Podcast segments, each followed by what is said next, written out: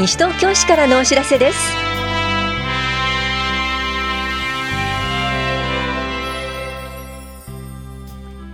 今日は国民健康保険高齢受給者証をお持ちの方へ。児童館児童センターなどについてお知らせします。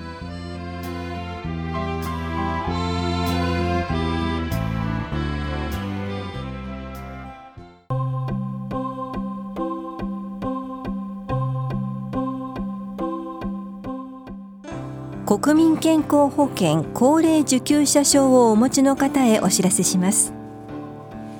国民健康保険高齢受給者証の一部負担金の割合は毎年8月1日に該当する年度の住民税の収入金額と課税所得金額世帯の状況により見直し定期判定を行います。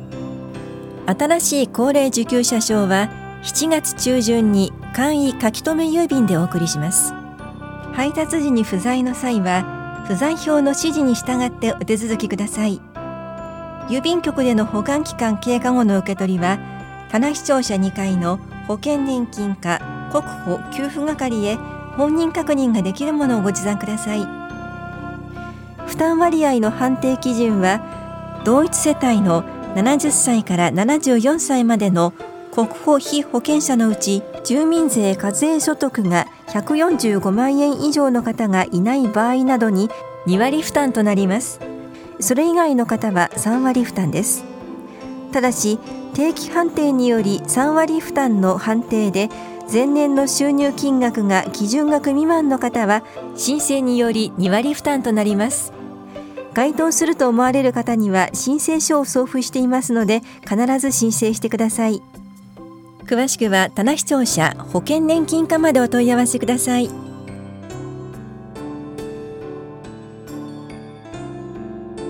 児童センターのご案内です。西東京市では子ども条例に基づき子どもが安心して過ごし遊び学び活動するために必要な居場所づくりを推進しています。友人とのおしゃべりや趣味を楽しんだり勉強したり自分らしくそれぞれ過ごせる場所として児童館児童センターをご紹介します。18歳までの人なら誰でも自由に遊べる場所です。施設内には様々な遊具がありスポーツも楽しめます。イベントも定期開催しています。利用できるのは0歳から18歳未満で通常は月曜日から土曜日の午前9時15分から午後6時まで開館しています。日曜夜間開催については市のホームページをご覧ください。田梨北原中町西原北児童館では夏休み期間中ランチタイムを設けます。また田梨西原北児童館と田梨八木沢児童センターでは毎週1日ずつ夜間自習室開放を行っています。隙間時間に自習室を利用しませんか？夏休み期間中は英会話イベントも実施します。詳しくは棚視聴者児童青少年課までお問い合わせください。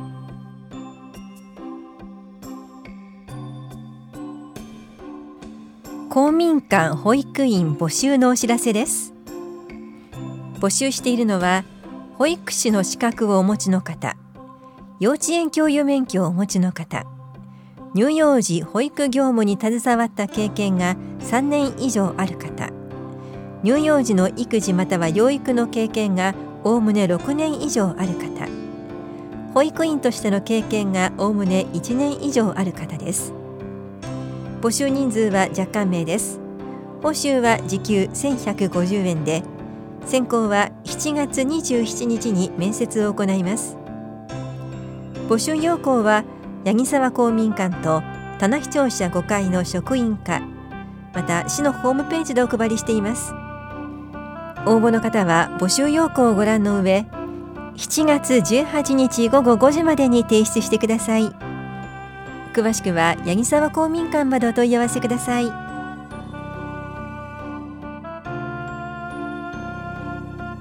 出産準備クラスマタニティーズのお知らせです。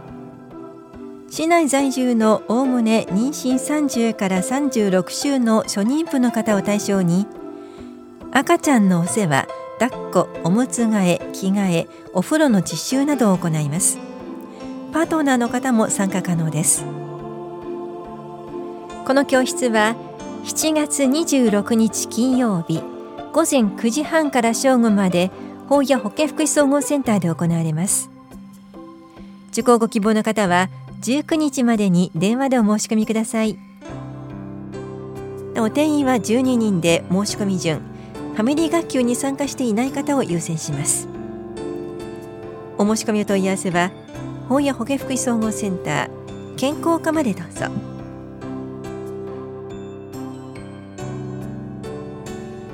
障害者サポーター養成講座中級編のお知らせです。この講座は参加体験型の内容で開催します。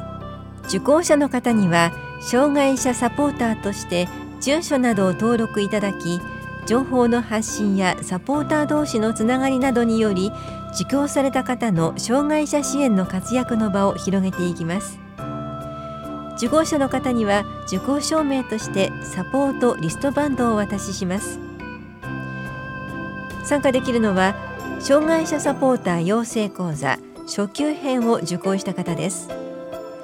受講の際は初級編でお渡ししたサポートバンダナまたはキーホルダーをお持ちください。受講ご希望の方は前の日までに電話でお申し込みください。お申し込みお問い合わせは社会保険福祉法人桜の園カノンまでです。障害福祉課からのお知らせでした。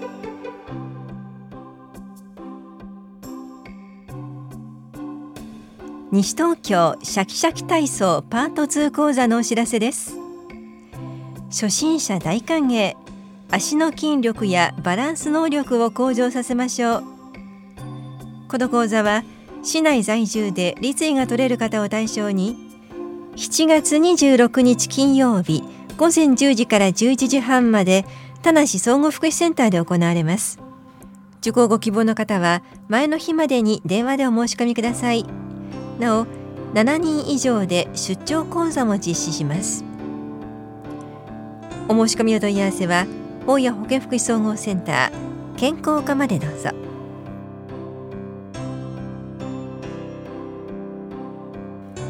会社などを退職した時には国民年金の手続きをお忘れなくお願いします。日本国内に居住している20歳以上60歳未満の方は厚生年金に加入している場合を除き国民年金に加入しなければなりません。会社などを退職し厚生年金に加入しなくなった方や退職された方の扶養になっている配偶者の方は国民年金第1号への変更手続きが必要です。雇用保険被保険者離職票または退職証明書などと年金手帳またはマイナンバーカードもしくは通知カードと本人確認書類をお持ちの上棚視聴者2回保険年金課法屋庁舎1階市民課または出張所へお越しください。手続きが遅れると国民年金保険料の納付が遅れたり年金受給額が減少したり年金が請求できなくなったりします。加入手続きは忘れずに行ってください。お問い合わせは武蔵野年金事務所までどうぞ。保険年金課からのお知らせでした。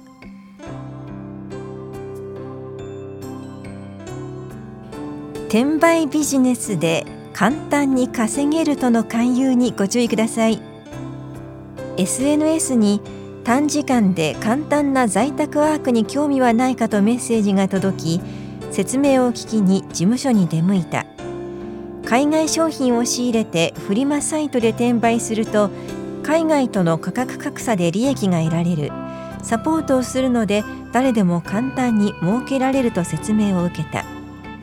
契約をせかされて着手金30万円と月1万円のサポート費用を支払う契約をしたが解約したい。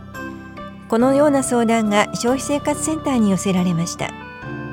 このように事業者の提供するサービスを利用して収入を得る取引は特商法に定める業務提供誘引販売取引に該当します。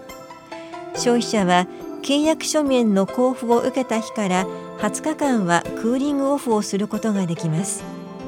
契約書面の交付を受けていない場合はいつでもクーリングオフできます。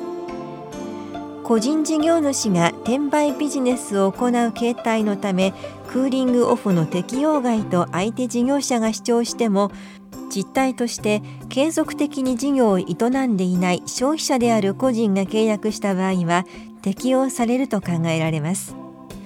相談者にはクーリングオフの通知書面を出すように助言しセンターが交渉しました。SNS を介して簡単に儲かる方法を教えるなどの勧誘で事業者が接近してくることがあります。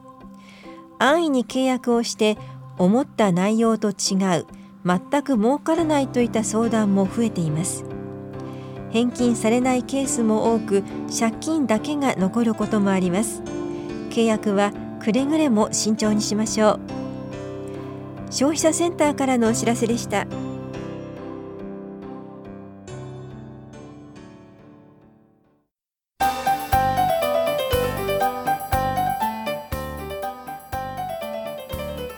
熱中症や水の事故を防ぎましょう。本格的な夏の暑さがやってくるこれからの季節は熱中症や水の事故が増える時期です。予防対策をして楽しい夏を過ごしましょう。熱中症は屋外だけでなく屋内でも発生しているため屋内温度を確認するなど注意が必要です。熱中症予防のポイントはまず暑さに体を慣らすことです。日頃からウォーキングなどで汗をかく習慣を身につけて暑さに慣らすことで熱中症にかかりにくくします。やや暑い環境でややきついと感じる運動を毎日およそ30分2週間程度継続しましょう。そして計画的でこまめな水分補給です。特に高齢者は喉の渇きを感じにくくなります。喉が渇いてからではなく時間を決める外出前に飲み物を飲むなど意識的な水分補給を心がけましょう。また水に接する機会が多くなり海、河川、プールなどでの水による事故が増える時期です。水の事故を防ぐために気象状況に注意を払いましょう。また子供から目を離さず大人が付き添って遊びましょう。詳しくは西東京消防署までお問い合わせください。危機管理室からのお知らせでした。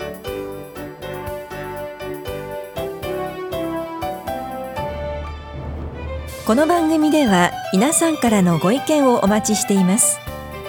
FM 西東京西東京市からのお知らせ係までお寄せください。またお知らせについての詳しい内容は広報西東京や西東京市ウェブをご覧いただくか西東京市役所までお問い合わせください。電話番号は042-464-1311 042-464-1311番です。以上西東京市からのお知らせ亀井さゆりでした。